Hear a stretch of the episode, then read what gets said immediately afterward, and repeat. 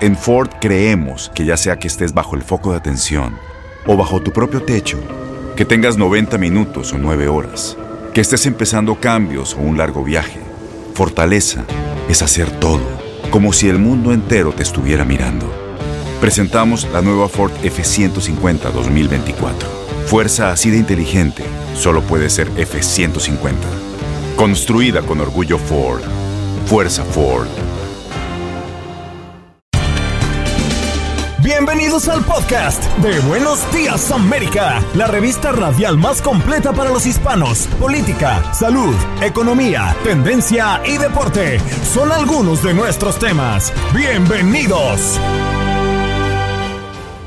Hoy en Buenos Días América, Juan Carlos Bermúdez, alcalde del Doral, las apuestas deportivas en Florida están autorizadas para comenzar el 15 de octubre. Ramón Cruz, presidente de Sierra Club, algunas de las devastadoras consecuencias del calentamiento global ya son inevitables.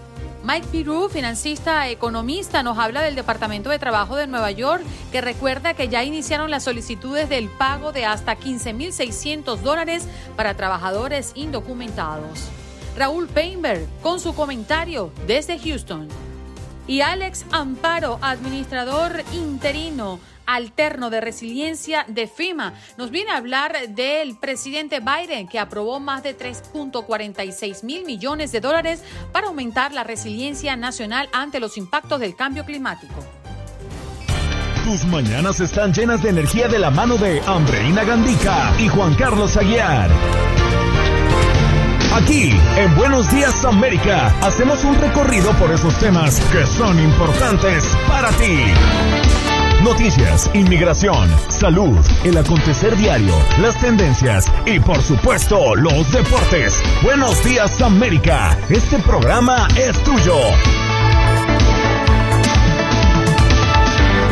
Hello, hello, hello, buenos días América de costa a costa, 8 de la mañana puntuales, arrancando nuestra tercera hora de programa desde Los Ángeles hasta Miami, en más de 25 emisoras en todo el territorio nacional. Qué alegría tenerlos aquí juntitos, qué alegría saber que usted está al otro lado de mm, esta cabina, es decir, tan cerca como en la línea telefónica. Usted puede comunicarse y opinar sobre nuestro tema del día, el 1-833-867-2346. Un gran equipo eh, se prepara todos los días para ofrecerles el mejor programa de radio hablada eh, para los hispanos en los Estados Unidos. Jorge Acosta en los controles y atendiendo sus llamadas, Olga Betancourt en la producción del espacio y sus servidores, Andreina Gandica y Juan Carlos Aguiar, el parcero que se incorpora al equipo a esta hora. Buenos días, parce, ¿cómo amanece?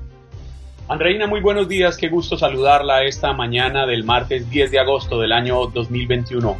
Amanezco muy bien, repotenciado, cargado de energías en Buenos Días América, tu opinión importa. Llámanos, llámanos, llámanos. Teléfono en cabina 1833-867-2346. Llámanos 1833-867-2346. Llámanos. las 6:41 minutos de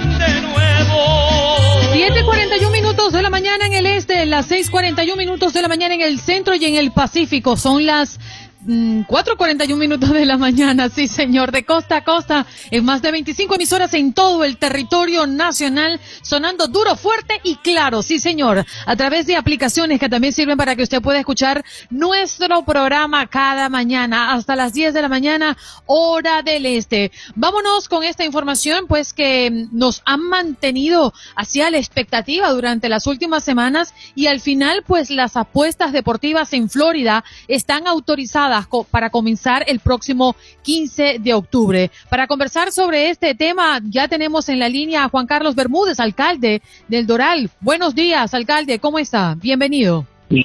Buenos días a ustedes y a los Radio Escucha y gracias por la oportunidad de estar con ustedes. A pesar de la resistencia que ha existido eh, de diferentes alcaldes acá en el sur de la Florida eh, y a lo largo y ancho del estado de Florida, pues las apuestas deportivas ya eh, son una realidad a partir del próximo mes de octubre. ¿Qué piensa, alcalde? Bueno, yo creo que para nosotros la preocupación es más los juegos, vamos a decir, espacios físicos en nuestras ciudades, que nosotros pensamos que eso lo debe controlar los votantes de la ciudad, ¿no? Por eso nosotros en Doral pasamos una ordenanza que eh, cualquier aprobación requiere eh, aprobación eh, de los votantes de la ciudad. En particular, en, el caso de nosotros, donde está el, Trump National Resort. referente a este juego de deporte, yo creo que por bien o por mal está ocurriendo a nivel nacional en, gran parte, de todas maneras, por la tecnología que existe. En este caso, lo que quisiera, le diera esa oportunidad a, a los seminoles y a otras entidades que ya tienen su sitio de tener esos fondos. Eh, eh, yo creo que eso empezó, si, si, no, si no me equivoco, empezó primero con el estado de New Jersey, que aprobó y legalizó estos juegos que se están, que están ocurriendo ya por teléfono, por internet. pero la preocupación para nosotros sigue siendo eh, la expansión de, los juegos, eh, en particular cuando le quita el derecho a, la ciudad de Miami Beach, a la ciudad de Miami, a la ciudad de Doral y otras ciudades de, de tener el derecho de escoger su futuro, si permite o no permite juego en su comunidad. Sí, y, esa era mi, mi, gran duda, alcalde. ¿Cómo se maneja cuando esta autorización viene del gobierno, es decir, del Estado como tal, y las alcaldías están haciendo su trabajo por separado? Es decir, este no es un mandato o no es una autorización que tenga que ser efectiva en su ciudad. Yo creo que definitivamente es una autorización. La, la cuestión es si es un mandato o no. Eh, los votantes de la Florida aprobaron hace unos cuantos años eh, una enmienda constitucional que requiere un voto para aprobar eh, ciertos tipos de, de, juegos, ¿no? O juegos de, de gambling. y nosotros pensamos que obviamente tenemos el derecho, tenemos también una ordenanza en nuestra ciudad, Miami Beach tiene una, eh, no sé si Miami tiene una, pero Miami Beach Drive tienen ordenanzas. Eh, la, diferencia aquí es que lo, en particular los eh, los juegos de, de, los seminoles o de los Mikosuki, que son los indios, caen bajo autorización también del gobierno federal, porque es un, un acuerdo entre el Estado y el y la entidad india, ¿no? Eh, esa es una pregunta muy buena y yo creo que tendremos que ver lo que va a ocurrir. Nosotros sí hemos quedado claramente, unánimamente, como el consejo que tenemos hoy en día, que ninguna aprobación en Doral pudiera ocurrir sin que hubiera un voto eh, y una aprobación de los votantes permitiendo esos juegos en la ciudad. Mm. O sea, lo que me deja claro, alcalde, es que esta autorización eh, por parte del estado de Florida no es efectivo hasta que mm, los votantes, en el caso del Doral, pues lo admitan. Eso definitivamente fuera nuestro argumento. Obviamente, cuando está, la realidad es que en, los juegos de deporte, por ejemplo, juegos de baloncesto, de fútbol, soccer, lo que sea, la realidad es que los residentes de todas las ciudades ya lo estaban haciendo vía el Internet. Esto lo que va a hacer es permitir a, algunas de las entidades que ya son aprobadas en el estado de la Florida, que no están en, las ciudades, pero están particularmente en la área aprobada por, eh, con las entidades indias, ¿no? Que tengan el equivalente de lo que hay en Las Vegas cuando uno va a lo que se llama un sportsbook, cuando uno va y juega eh, una área dedicada precisamente a jugar, eh, eh, hacer juegos basados en los deportes profesionales y amateos. Y yo sí creo que es preocupante, obviamente, cada expansión que existe crea estas preguntas y tenemos que estar a tanto como ciudades para estar preparados para tomar la posición eh, fuerte si es, si es necesario en las cortes de defender nuestros intereses. Bien. Alcalde, muchísimas gracias por darse cita con toda la audiencia de Buenos Días América y exponer su punto de vista. Bueno, eh, bueno, primero buenos días a todo el mundo y gracias a ustedes por la oportunidad de estar en Buenos Días América y que tengan un buen día. Gracias, un abrazo. Juan Carlos Bermúdez, alcalde del Doral. Y para mm, pues poner en claro esta información, el acuerdo estará permitiendo a la tribu Seminole añadir mesas de ruleta y dados en sus casinos, entre lo que se encuentran las populares instalaciones del Hard Rock en Hollywood y también la que está ubicada en Tampa. Salvo que se produzcan nuevas acciones en los tribunales, bueno, la tribu también podrá comenzar a realizar apuestas deportivas el 15 de octubre y operarlas en hipódromos, fronteras del Halalai y antiguos canódromos para obtener una parte de los ingresos provenientes de estas variantes de apuesta. También se estarán permitiendo las apuestas deportivas online operadas por la tribu y el Estado afirma que el acuerdo estará generando un mínimo de 2.500 millones de dólares en nuevos ingresos para el Estado en los próximos cinco años y un estimado de 6.000 millones de dólares hasta el 2030.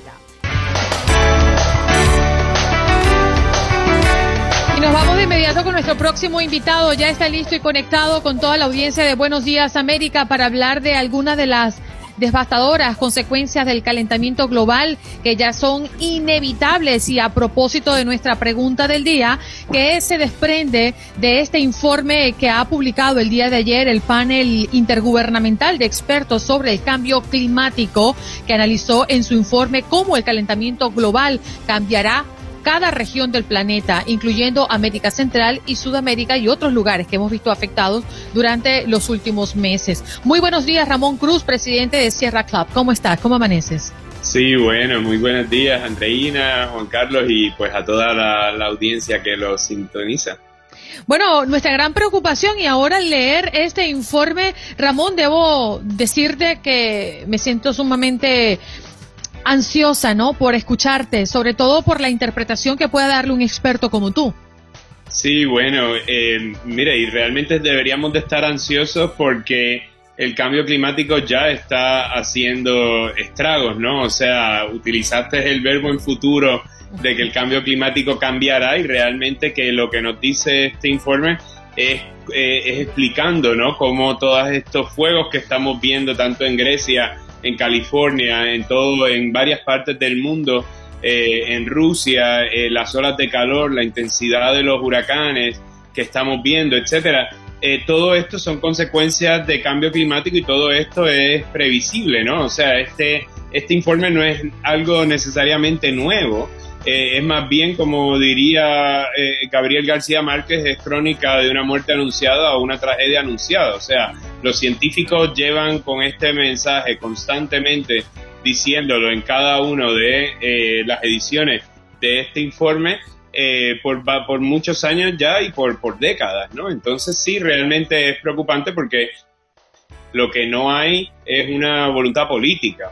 o sea, el, el, el contenido eh, no es nuevo, eh, la, la, eh, la, oposición y los argumentos en contra no son nuevos, lo que sí tal vez es nuevo es la oportunidad que tenemos para actuar y la urgencia, porque básicamente nos dicen tenemos solamente una década para poder actuar, para empezar a, bajar las emisiones de combustibles fósiles y pues hasta el 2050 para eliminarlas completamente.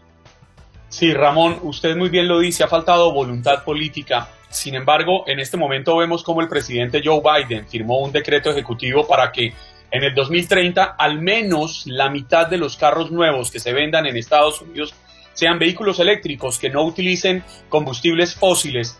Yo le quisiera preguntar sobre eso porque falta la voluntad política, pero ha faltado algo de parte de los científicos para que su mensaje sea más contundente para que esas voces de alerta calen profundo en la mente de los políticos independientes del partido al que pertenezcan, en la mente del colectivo de la sociedad?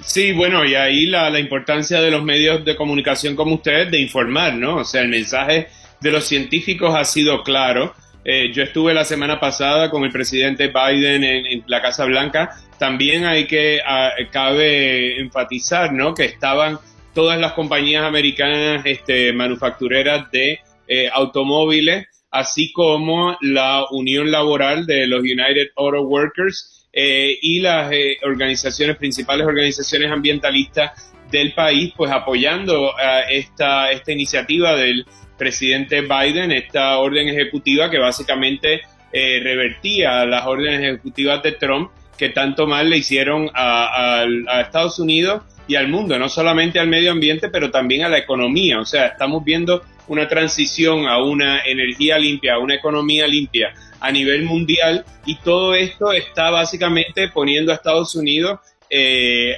en retraso, ¿no? Porque el mundo ya ha cambiado y todo este esta transición a, una economía limpia la están financiando otros países como China. Entonces, realmente lo que queremos es que Estados Unidos también participe de esa economía y que en un futuro no nos veamos entonces este, retrasados básicamente porque no hicimos los cambios necesarios para, que, para producir aquí toda la tecnología del futuro que ya existe.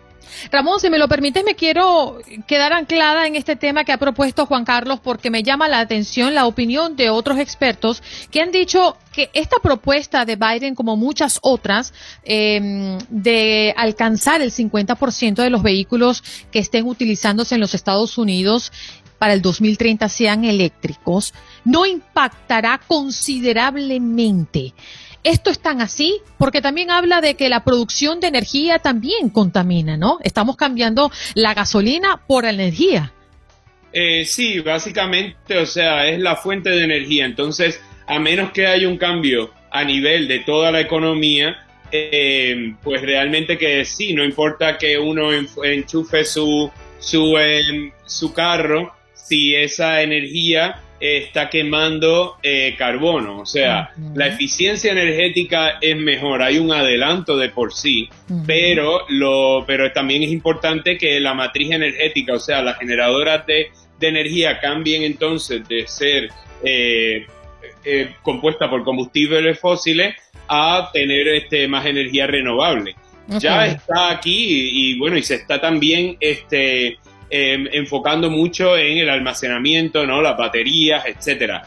Todo va a tener una, un, resultado eh, lo que queremos es que, el impacto sea menor, ¿no? Entonces, y, que, y que podamos reducir esas emisiones. O sea, que partiendo entonces, Ramón, eso. Y discúlpame que te interrumpa, pero partiendo en que sí, podría mejorar un poco la situación, no es un impacto tan drástico, pero entonces, ¿Qué deben hacer los países en el mundo entero para que el impacto sea verdaderamente favorable hablando en los próximos 50 años? Bueno, muchísimos, países Ya, muchísimos países ya están en, ese asunto. O sea, Estados Unidos en esto es quien está eh, eh, atrás, ¿no? Eh, como el rabo el burro, ¿no? Entonces, o sea, hay muchos países que ya están tomando cuentas y, pues es una pena porque Estados Unidos se supone que sea el líder mundial. ¿Qué están eh, haciendo otros países? ¿Qué no está haciendo Estados Unidos?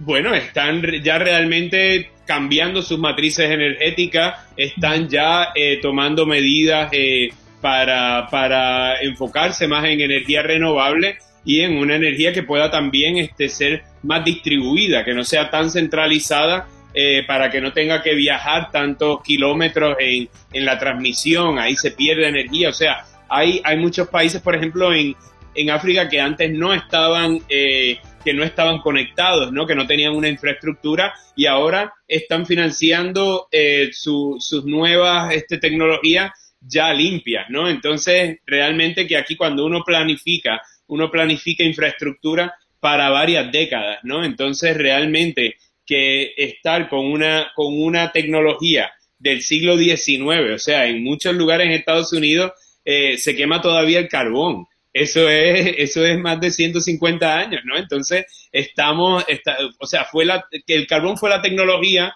que reemplazó la esclavitud.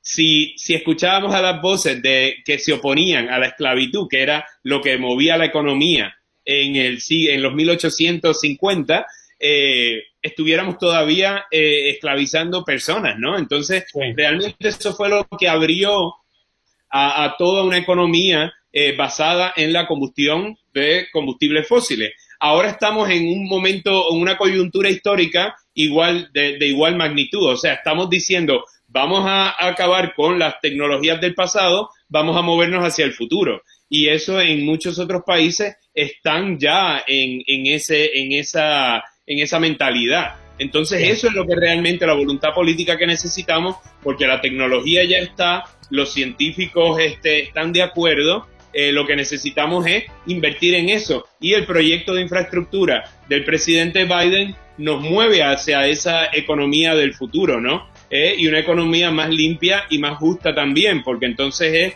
es cómo se llegan a más personas, este, y es una economía también más barata. Entonces realmente lo que estamos hablando aquí no es solamente de eh, salvaguardar el medio ambiente, es también eh, ajustar para prepararnos para una economía del próximo, del futuro, ¿no? Que ya está aquí este, con nosotros. Sí, Ramón, en 30 segundos, porque el tiempo se nos acabó. Eso están haciendo los gobiernos o pueden hacer, pero desde las casas, nosotros, ¿qué podemos hacer?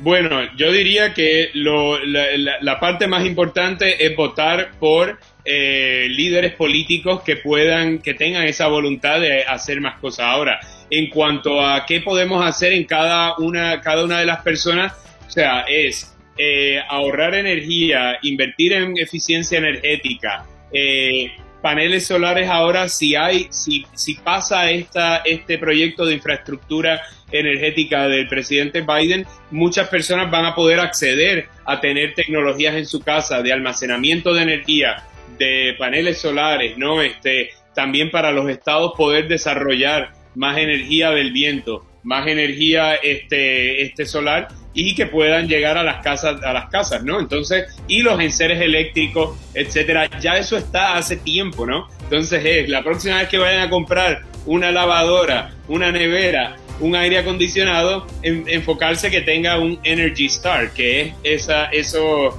este, esa, esa energía que a la larga les va a eh, reducir eh, no solamente el insumo energético, pero eh, lo que va a costar esa energía. Ramón, muchísimas gracias por estar con nosotros. Lamentablemente el tiempo se nos agotó, pero es un tema que podemos extendernos porque nos preocupa y además este informe nos dejó en alerta. Un abrazo para ti. Definitivamente, muchas gracias. ¿eh? Gracias. Ramón Cruz, presidente de Sierra Club, hablando de algunas de las devastadoras consecuencias del calentamiento global que ya son inevitables. En Ford creemos que ya sea que estés bajo el foco de atención o bajo tu propio techo, que tengas 90 minutos o 9 horas que estés empezando cambios o un largo viaje. Fortaleza es hacer todo, como si el mundo entero te estuviera mirando. Presentamos la nueva Ford F150 2024. Fuerza así de inteligente solo puede ser F150. Construida con orgullo Ford. Fuerza Ford. Hablemos de economía.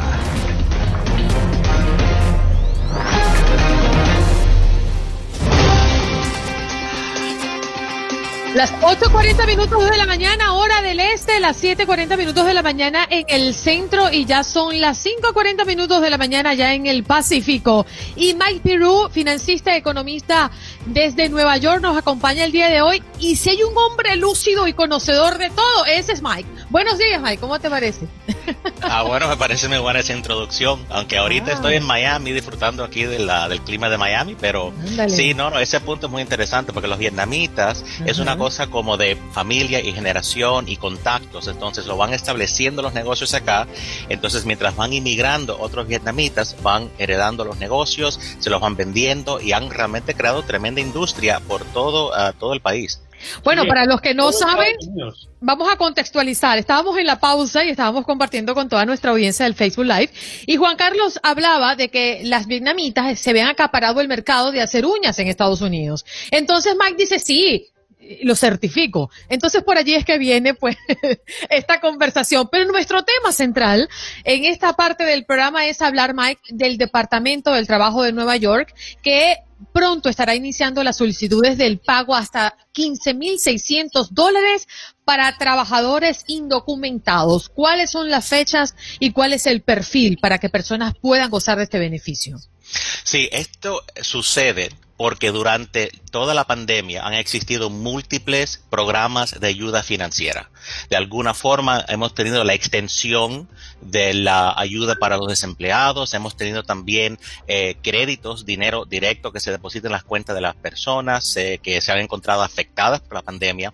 Pero ¿qué pasa? muchas veces eh, miembros de la comunidad nuestra que son indocumentados no tienen acceso a esos beneficios.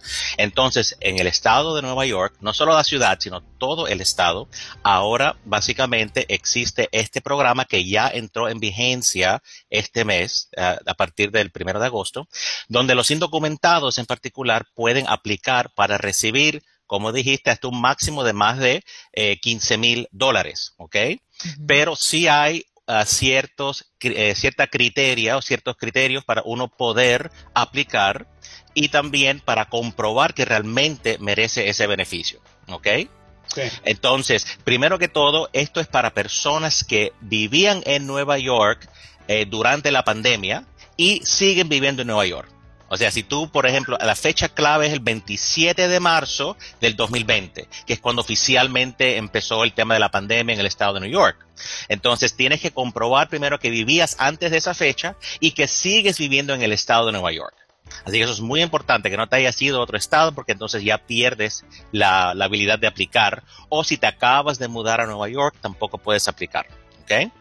Lo otro que es muy importante es que esto es para personas que pueden comprobar que su ingreso bajó durante la pandemia, que en realidad eso no es muy difícil. Si uno se quedó con menos horas de trabajo o simple, aunque estuvo solamente una semana sin trabajo, ya es suficiente para cumplir con ese requisito. ¿ok? Y lo último también es que ah, ese descenso de, de, ingreso tiene que ser por lo menos 50%. Así que si antes ganabas 500 eh, dólares a la semana, tienes que comprobar que por lo menos una semana durante la pandemia solo ganaste 250 dólares o menos. ¿ok? Mm. Y finalmente tienes que ganar menos de 26 mil dólares anuales. Así que si ganas más de 26 mil dólares, tampoco puedes aplicar. Sí, Mike, para estar claros, esto va a ser una especie de retroactivo para colaborarle a las personas a las que no les llegó ningún tipo de ayuda ni federal ni estatal a lo largo de estos más de un año que llevamos eh, en pandemia. Sin embargo, creo que es importante decir que contrario a como han sido estas ayudas que han sido escalonadas, entiendo esto va a ser un pago único. Correcto, eh, pero el, pago puede entrar en dos categorías. O sea, eh, hay, un pago de 15.600 dólares. Pero si uno no puede comprobar todos los puntos que yo he mencionado, si solo puede comprobar algunos de los puntos, entonces ese beneficio se reduce a solamente 3.200 dólares. Entonces, yo sé que a veces las personas dicen, bueno, pero ¿cómo voy a buscar todo este papeleo? Ahora tengo que comprobar dónde vivía, tengo que comprobar dónde trabajé, todo esto. Pero yo te digo algo, ¿cuánto tiempo te demoraría ganar 15.600 dólares?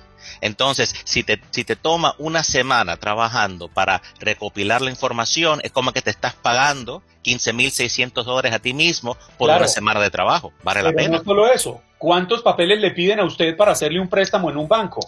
y mm. usted va juicioso y los recopila y va al banco. tiene que devolverlo. Y, y, espera tres horas y tiene que devolverlo y con intereses. Aquí se lo van a estar regalando y va a ser libre de impuestos, Mike.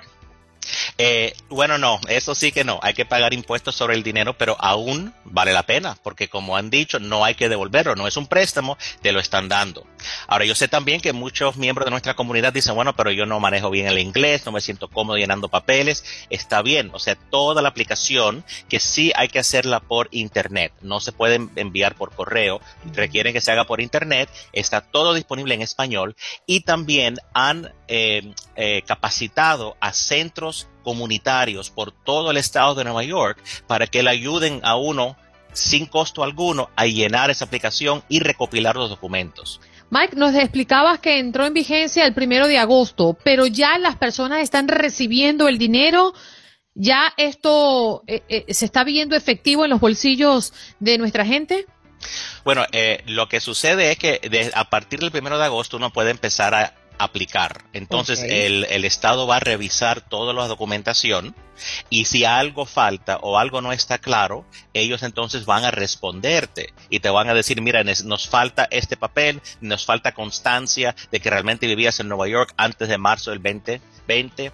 Ah, y entonces te van a dar siete días hábiles siete días de trabajo para entonces uno poder proveer eso. Así que como estamos solo iniciando en esos primeros, en la primera semana, eh, se puede aplicar, pero no es que el dinero ya está llegando a la gente, pero lo que determina eso es cuando tú apliques, así que no esperes para aplicar si, si, si calificas. Uno sabe que las los dineros que han dado a lo largo de toda esta pandemia han llegado por la cuenta o por un cheque según como uno esté registrado para la devolución de los taxes en el IRS. Esto que va a ser estatal cómo lo van a, enviar.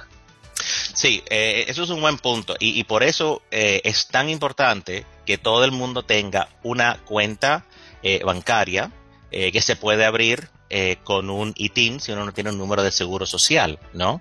porque eso siempre es la forma más eficiente y más rápida de recibir cualquier tipo de ayuda del gobierno. Lo hemos visto ahora con este crédito tributario eh, para las, eh, las, personas que tienen niños, eh, que el gobierno ahora ha adelantado el crédito del año que viene y lo ha estado pagando desde ahora. Pero ¿quiénes son los que lo reciben sin problema, sin complicación? Los que tienen una cuenta bancaria. Lo mismo pasa con este crédito. O sea, si para uno calificar, por ejemplo, para los 15.600 dólares en completo, uno de los requisitos es que haya llenado la declaración de impuestos y que haya, aunque no debe impuestos, que haya por lo menos con su ITIN llenado su declaración para mostrar que está intentando eh, incorporarse y cumplir con los deberes de las personas que viven acá. Entonces, si uno no ha hecho eso, todavía puede calificar, pero van a requerir mucha documentación más. Lo más sencillo es haber llenado su declaración de impuestos con su ITIN. Miguel pregunta a una de nuestros oyentes, eh, ¿estos para indocumentados que han pagado impuestos? Bueno, para aclarar, aunque no hayas pagado impuestos, todavía puedes calificar, pero vas a tener que mostrar como eh, hay más papeles. Lo que ellos hacen es lo siguiente, hay diferentes tipos de documentos que tienes que presentar y el Estado de Nueva York le asigna como ciertos puntos a esos documentos. Entonces, el documento que recibe más puntos, que son cinco puntos, es la declaración de impuestos. ¿Ok? Para, para eh, con, con, su ITIN. Así que si uno tiene ese documento, ya con eso cumple los cinco puntos que necesita para aplicar para el beneficio máximo. Pero si no ha llenado la declaración de impuestos, pues sí puede aún calificar, pero entonces van a requerir como más documentos para llegar a ese, a ese nivel mínimo de cinco puntos. Mike, agradecemos tu aclaratoria. Muchas gracias por estar con nosotros acá en Buenos Días América y te esperamos pronto. ¿Dónde podemos conseguirte? además de Miami. por ahora aquí me pueden conseguir cuando quieran, pero eh, siempre pueden enviarme un correo a eh, preguntas o en mi Twitter arroba Mike Bien, muchas gracias Mike. Un abrazo para ti y que disfrutes el sur de la Florida. Igualmente. Bien, allí lo escuchaban a Mike Pirou, financista, economista, mm, bueno, él reside en Nueva York y hablándonos del Departamento del Trabajo de Nueva York, que recuerda pronto que ya inició la solicitud del pago de hasta 15.600 dólares para trabajadores indocumentados. En este mismo corte vamos a estar recibiendo llamadas de ustedes, de nuestros oyentes, a propósito de nuestro tema del día, o si quiere hablar de otro tema, siéntase libre de hacerlo. Este programa es suyo. Los científicos afirman que la Tierra se está calentando cada vez más, que las lluvias son cada vez más fuertes en algunas partes del mundo y que es más probable que los periodos entre lluvias se vuelvan más calientes y más secos. ¿Cree usted que estamos en problemas o piensa que es un ciclo más en la evolución de la Tierra? Llame y opine. Ya vamos a estar recibiendo sus llamadas en este mismo bloque, repito. Así que pueden hacerlo a través del 1-833-867-2346. Pero como todos los martes y los jueves, tenemos a Raúl Peinberg con un tema que por lo general es muy interesante. Lo pone en la mesa. A continuación, escuchamos a Raúl Peinberg desde Houston. Muy buenos días, Andreina y Juan Carlos. Feliz mañana de martes. Hoy pienso que es importante poner en perspectiva la conferencia telefónica que sostuvieron ayer la vicepresidenta de Estados Unidos, Kamala Harris, y el presidente de México, Andrés Manuel López Obrador. De acuerdo a los informes, ambos abordaron temas como la migración, la completa apertura de la frontera cerrada todavía por la pandemia y el agradecimiento obvio del gobierno de México por las cuatro millones de vacunas que la administración Biden ha enviado a ese país. Me detengo un poco en el tema migratorio porque ambas partes reconocen finalmente que la ayuda debe ser enfocada a superar los problemas económicos y de falta de oportunidades en los lugares de expulsión. Y de acuerdo a la plática de ayer, estaríamos hablando principalmente de buscar mecanismos de desarrollo y ayuda tanto en zonas de México como en los países centroamericanos. Ese fue precisamente el tema que abordé con ustedes el pasado jueves. Y creo que este intento de atender la problemática no en la frontera física entre México y los Estados Unidos, sino más bien en los lugares de expulsión, es una fórmula en la que, insisto, poco se ha trabajado, pero que puede dar resultados para terminar con el drama humanitario que hoy nos afecta y nos preocupa. Pero, ¿debería confiar Kamala Harris en Andrés Manuel López Obrador? Voy a tratar de explicarlo brevemente. Empezaría por preguntar si al presidente López Obrador realmente le conviene, le interesa resolver de una vez por todas el tema migratorio en la República Mexicana. Y pienso que no necesariamente sería el caso. El antecedente es claro y tiene que ver, además de la pandemia, con políticas económicas fallidas que han dado como resultado el que en los últimos dos años el número de mexicanos viviendo en condiciones de pobreza aumentara considerablemente. Ahí están las cifras del Coneval. Es el Consejo Nacional de Evaluación de la Política de Desarrollo Social. Estas cifras indican que entre el año 2018, año en que asumió el poder Andrés Manuel López Obrador, y el año 2021, este, la pobreza aumentó de un 41.9% a un 43.9%. Y si de pobreza extrema se trata, la cifra aumentó de un 7 a un 8.5%. O sea que hoy en día, más de la mitad de la población total de la República Mexicana, el 52.4%, vive en niveles de pobreza. En dos años, dos millones de personas cayeron a este rango de la economía. Y adivine qué hacen muchos de ellos para sobrevivir. Así es, emigrar y buscarse el sustento. ¿En dónde? Exactamente, aquí en Estados Unidos. Y esto podría empezar a darnos indicio de lo que quiero plantear. Tal vez usted como yo escuche frecuentemente las declaraciones del presidente de México, el reconocimiento, las loas que permanentemente hace y sugiere como logro de su administración de las remesas que mandan los mexicanos principalmente desde Estados Unidos. En promedio hablamos de 40 mil millones de dólares anuales, pero este 2021 la cifra llegará seguramente a los 50 mil millones de dólares. Histórico. Una cantidad que apuntala a la economía nacional, es decir, que apuntala a la economía mexicana por encima de lo que debiera ser el turismo, el petróleo y cualquier otra actividad en el país. Podríamos a estas alturas, es decir, a dos años de iniciado el gobierno de López Obrador, seguir ofreciendo el beneficio de la duda en materia económica y social. Sin embargo, como lo indican las tendencias de pobreza, el nivel de inversiones, el nivel de desarrollo con calificadoras financieras que reprueban al país y con políticas económicas poco claras y sin mayores resultados en la retórica gubernamental, las preocupaciones siguen creciendo.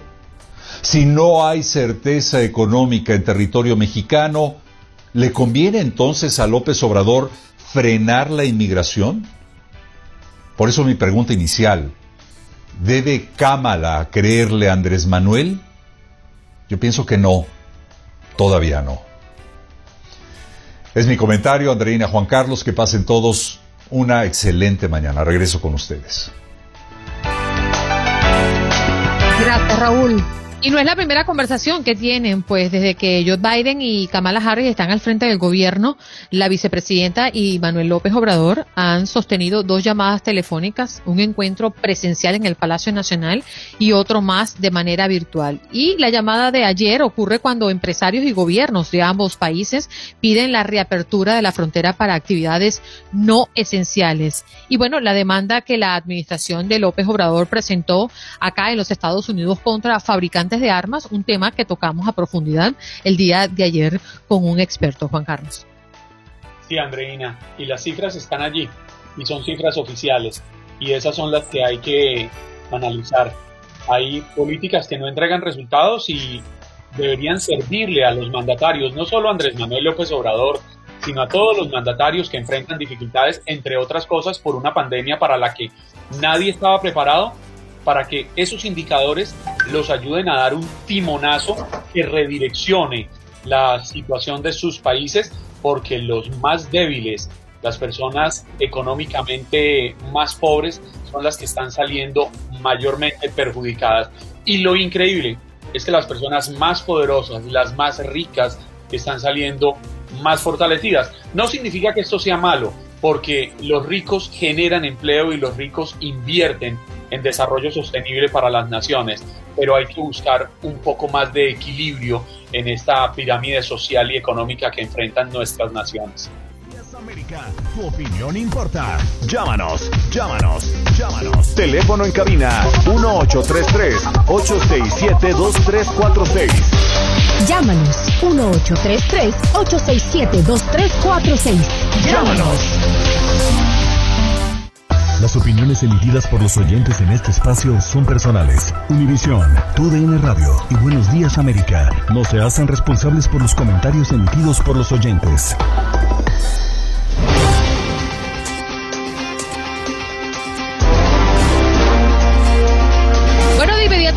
Nuestro próximo invitado y él es Alex Amparo, administrador interino alterno de resiliencia de FIMA. Y es que el presidente em, Biden eh, Jr. hay hoy aprobó más de 3.46 mil millones para aumentar la resiliencia nacional ante los impactos del cambio climático. Un eh, tema que estamos abordando hoy a profundidad y establecimos de hecho nuestra pregunta del día. Para hablar de qué se trata todo esto, nos, ah, nos acompaña Alex. Alex, buenos días, adelante.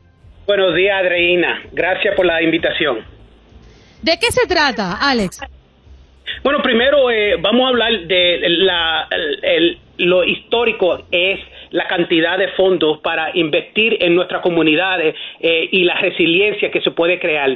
Y eso se trata del cambio, eh, reconociendo que el, el, cambio, el clima de hoy eh, va a ser mucho diferente del clima de mañana. Y esto reconocen, reconoce los cambios que van a haber y también los desastres que desafortunadamente afectan nuestras comunidades. Alex, ¿estos recursos están disponibles para todo el país o han sido sectorizados y dependiendo del nivel de riesgo por desastre natural, asimismo son distribuidos porcentualmente en los estados? Eh, gracias, Juan Carlos. No, sí, eh, estos fondos son para los, 50 estados y territorios de los Estados Unidos. Es decir, que todos los eh, estados van a recibir una cantidad. Por ejemplo, el estado de Florida son 185 millones de dólares, el estado de Texas sobre 650 millones de dólares, este, Nueva York 378 millones, millones de dólares. Es decir, todos los estados van a poder recibir estos fondos y de, de, acuerdo la, la eh, los gobiernos locales eh, pueden aplicar para estos fondos, para hacer proyectos como eh, poder evitar las la inundaciones en las diferentes comunidades, poder arreglar planta de, de, agua, de tratamiento de agua, todos esos proyectos locales que se pueden para, para poder que nuestra infraestructura sea más fuerte. Sabemos que 3.46 mil millones de dólares suena mucho dinero, Alex, pero realmente este dinero proyectando y mm, eh, eh, llevándolo al, al hecho de hacer cosas, proyectos eh, que mejoren, por supuesto, nuestro el impacto del cambio climático ¿Es considerable? ¿Tú cómo lo ves? Bueno, como, como comencé, esta cantidad es histórica. Nosotros como agencia nunca hemos eh, eh, eh, invertido esta cantidad de dinero nacionalmente. y también sabemos que por la inversión federal en mitigación o en reducir los riesgos, tiene un retorno de, de 6 dólares. Así que por cada un dólar que se invierte, son 6 que se tiene de retorno en, en, daños que no se realizan. Alex, hay una pregunta que quisiera hacerle y no sé si lo pongo en aprietos, me excuso de antemano.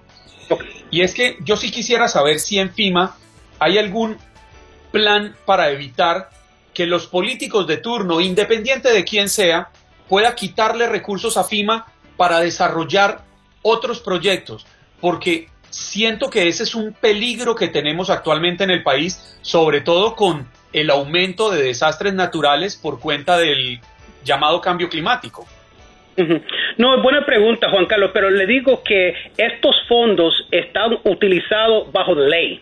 Así que eso eh, no tiene que ver con partido político, sino el uso de, estos fondos son bajo la ley Stafford, el Stafford Act, que gobierna eh, como eh, FEMA apoya pueblo. Y la pregunta también es importante porque los riegos de California son diferentes de los riegos de Florida y tenemos que tener la flexibilidad eh, en esos fondos para eh, esas decisiones se pueden hacer a nivel local. Eh, el gobierno local conoce los barrios mejor que nadie y sabe que cuando hay X cantidad de, lluvia hay una, hay una área que se puede inundar. Así que tenemos que llegar a asegurarnos que esos fondos lleguen a nivel local y esa inversión en la infraestructura de nuestro Estados Unidos sea más resiliente. Oye, Alex, qué interesante, porque si hablamos de esta cantidad eh, de dinero repartido para todos los estados, esto está siendo tomado en cuenta por la cantidad de habitantes que tiene cada uno de los estados, mezclado con o combinado con las necesidades que tienen, o simplemente está repartido según la cantidad de personas que viven allí. No, eh, y es una, una buena pregunta, un poquito más técnica, pero le, trato de explicarle. Es, estos fondos que fue aprobado por el presidente Biden y esta administración eh, son eh, un porcentaje de los fondos que se fue utilizado en el combate al COVID-19. Es decir, si el estado de Florida gastó el, eh, 100, 100 millones de dólares eh, en, en, combatir, pues nosotros podemos sacar un porcentaje de esa cantidad eh, de reembolso para utilizar eso y dárselo arriba de la cantidad que ellos utilizaron para eh, lo que le dicen mitigación y eso está bajo la ley Stafford. Alex, los recursos pueden ir de un estado al otro, me explico. Usted daba unas cifras ahorita de los 300 millones de dólares, por decir algo, que están en Nueva York. Pues resulta que este tiempo no hubo desastres en Nueva York, pero la Florida recibió más huracanes de los normales y el impacto negativo fue bastante perjudicial. ¿Pueden destinarse recursos de Nueva York, de Luisiana, de Illinois al estado de la Florida? Mm, eh, buena pregunta, Juan Carlos. No, eh, estos fondos están eh, asignados a nivel estatal. Pero lo importante de reconocer es que usualmente uno está en un desastre eh, eminente, ¿verdad? Que, y, y, ya es muy tarde para hacer la inversión. Estos fondos son para invertir ahora para eh, eh, desastres del futuro. Y en eso eh, el Estado de Nueva York se puede aprovechar de los 378 mil millones, de, oh, perdón, 378 millones de dólares y mil millones de dólares. Y, y Florida los 185 es la cifra que le di. Pero esto es asignado a nivel estatal. Interesante, Alex, lo que comentas porque los estados más propensos a estas afectaciones, hablando de viviendas em, asequibles, Nueva York, Massachusetts, New Jersey, estados donde existen miles de unidades de viviendas asequibles en riesgo, de hecho, de inundaciones costeras crónicas. Es verdad, y la, no era hace casi ya llegando a los nueve años que tuvimos la tormenta eh, huracán Sandy y ya se sabe cuántas las la, la, personas que fueron afectadas en, en, la ciudad de Nueva York, en, en Connecticut, en, en, en todo en la, en la costa eh, que fueron afectados. Así que aquí es la oportunidad de poder invertir en la infraestructura para que si llegue otro huracán o cuando llegue otro huracán, la, la cantidad de personas afectadas sea menos. Estamos viendo en la actualidad la discusión sobre el nuevo plan de infraestructura del presidente Joe Biden, Alex. ¿Debemos preocuparnos? ¿Realmente estamos eh, débiles en términos de infraestructura para enfrentar desastres naturales en este momento en Estados Unidos? Dependiendo la área, Juan Carlos, hay, áreas donde se ha visto eh, inversión eh, y, eh, y, después de desastres se ha visto, pero la realidad es que tenemos que invertir muchos más, aunque esta cantidad es histórica. tenemos que seguir este compromiso en la noción entera para poder tener un, un estado más resiliente y arriba de eso, mirando que el, el clima está cambiando, y vamos a ver, eh, vamos a ver eh, eh, desastres que son más fuertes, más costosos. es esencial que, seguimos con este tipo de inversión. Mm. Alex, me queda una duda. ¿Estos recursos serán inyectados en los estados cuándo y por cuánto tiempo? El, el, bueno, el presidente hizo el anuncio hace, bueno, la semana pasada eh, pues, los estados eh, tienen 12 eh, meses para darnos todos los proyectos que ellos quieren invertir y, para ser aprobados. Así que en los próximos 18 meses es que todos esos fondos van a estar utilizados. Bien. Ale, muchísimas gracias eh, por conectar con nosotros esta mañana y por poner en claro algo tan importante para nuestra comunidad. Un abrazo para ti. Muchas gracias y de nuevo le, digo al público que si no han recibido la vacuna, eh, aprovechen ahora, especialmente que estamos entrando a esta temporada de huracanes también. Así que se vacunen eh, para ellos, para su familia y para lo que quieren. Gracias mucha por la invitación. No, gracias a, ti por aceptarla. Allí conversábamos con Alex Amparo, administrador interino alterno de resiliencia de FIMA. Hoy hablando del presidente Biden que prepara fondo de resiliencia ante desastre del cambio climático. Y usted puede llamar y opinar de lo que usted quiera a través del 1-833-867-2346. Es nuestro punto de contacto, nuestra línea telefónica. Y yo iba a decir en la próxima parte, en el próximo bloque, vamos a estar recibiendo sus llamadas. Pero no, Juan Carlos pela los ojos y dice, parcera, este es el último bloque. Parcera, estamos en el último bloque, pero si usted quiere alargar el programa, yo me quedo con usted aquí. Usted dice y yo soy un soldado más en esta batalla. No, mi barriguita ya tiene hambre. Tenemos entrevistas, tenemos que seguir adelante. No, nosotros vamos a terminar en este espacio. Que me diga Jorge si tenemos más llamadas y vamos a tomarlas. Pero interesante, ¿no? Los temas que hoy hemos abordado y muy cercano todo o prácticamente casi todos los temas con el cambio climático y lo que está por venir, Juan Carlos.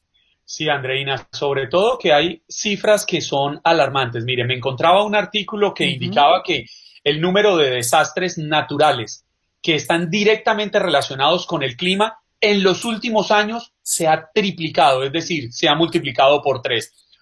Otras cifras, entre el año 2006 y el 2016 es decir, en un lapso de 10 años, el aumento del nivel del mar en todo el mundo fue 2.5 veces más rápido que durante casi todo el siglo XX. Es decir, en solo 10 años se multiplicó por 2.5 el aumento del nivel del mar de lo que tuvimos en casi 100 años.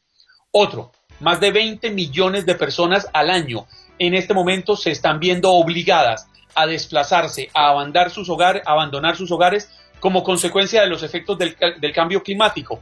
Y para cerrar, según Naciones Unidas y su programa PNUMA, para el año 2030 adaptarse al cambio climático y hacer frente a los daños que supondrá el costo a los países en desarrollo por este cambio climático va a oscilar entre los 140 mil y los 300 mil millones de dólares cada año, Andreina. Si esto no nos sirve para ponernos las pilas, yo no sé qué necesitemos para que realmente entendamos que el cambio climático es una realidad y nos está impactando negativamente a todos. Andreina, a usted, a su familia, a mí, a todos. Nadie se salva. Y lo conversaba con un oyente un poco más temprano que hablaba de los países más, desfavorecidos eh, y con menos recursos. Pero pues no, Nadie está salvo. El clima extremo, y lo hemos visto recientemente, afecta a los países más prósperos inclusive. Los fenómenos meteorológicos extremos han afectado enormemente a todo el mundo y las recientes inundaciones la vimos en Alemania, por cierto. Los incendios en el oeste de los Estados Unidos, eh, eh, lo que pasó en Canadá, que prácticamente desapareció toda una aldea producto del calor. Eh, en fin, Está pasando en muchos lugares y no necesariamente en países que tienen menos recursos para enfrentarlo. Yo creo que no estamos lo suficientemente preparados para el impacto que ya se está viendo y el que está por venir. Ojalá que todos unamos nuestros esfuerzos, individuos y gobierno, para que podamos tener un planeta mucho más eh, longevo, ¿no? Pensando en las próximas generaciones. Un abrazo, señor Juan Carlos Aguiar. Usted hoy estuvo Qué increíble. Válgame Dios. Espero que mañana venga tal cual lúcido como el día de hoy. Nos encontramos mañana. Bye bye hasta tomorrow. Mi querida Andreina, tenga un maravilloso día, al igual que todos ustedes que nos están escuchando, que nos reciben en sus casas. La cita mañana miércoles 11 de agosto, desde las 6 de la mañana, aquí en su show matutino de TUDN Radio de la cadena Univisión. Esto es Buenos días América. Chao, Dios los bendiga. Gracias por acompañarnos en nuestro podcast. Buenos días América. Y recuerda que también puedes seguirnos en nuestras redes sociales. Buenos días AM en Facebook y en Instagram. Arroba Buenos días América. AM. Nos escuchamos en la próxima. Boost Mobile tiene una gran oferta para que aproveches tu reembolso de impuestos al máximo y te mantengas conectado. Al cambiarte a Boost, recibe un 50% de descuento en tu primer mes de datos ilimitados. O, con un plan ilimitado de 40 dólares, llévate un Samsung Galaxy A15 5G por $39.99. Obtén los mejores teléfonos en las redes 5G más grandes del país. Con Boost Mobile, cambiarse es fácil. Solo visita boostmobile.com. Boost Mobile, sin miedo al éxito. Para clientes nuevos y solamente en línea, requiere AroPay. 50% de descuento en el primer mes requiere un plan de 25 dólares al mes. Aplican otras restricciones. Visita Boost Mobile para detalles.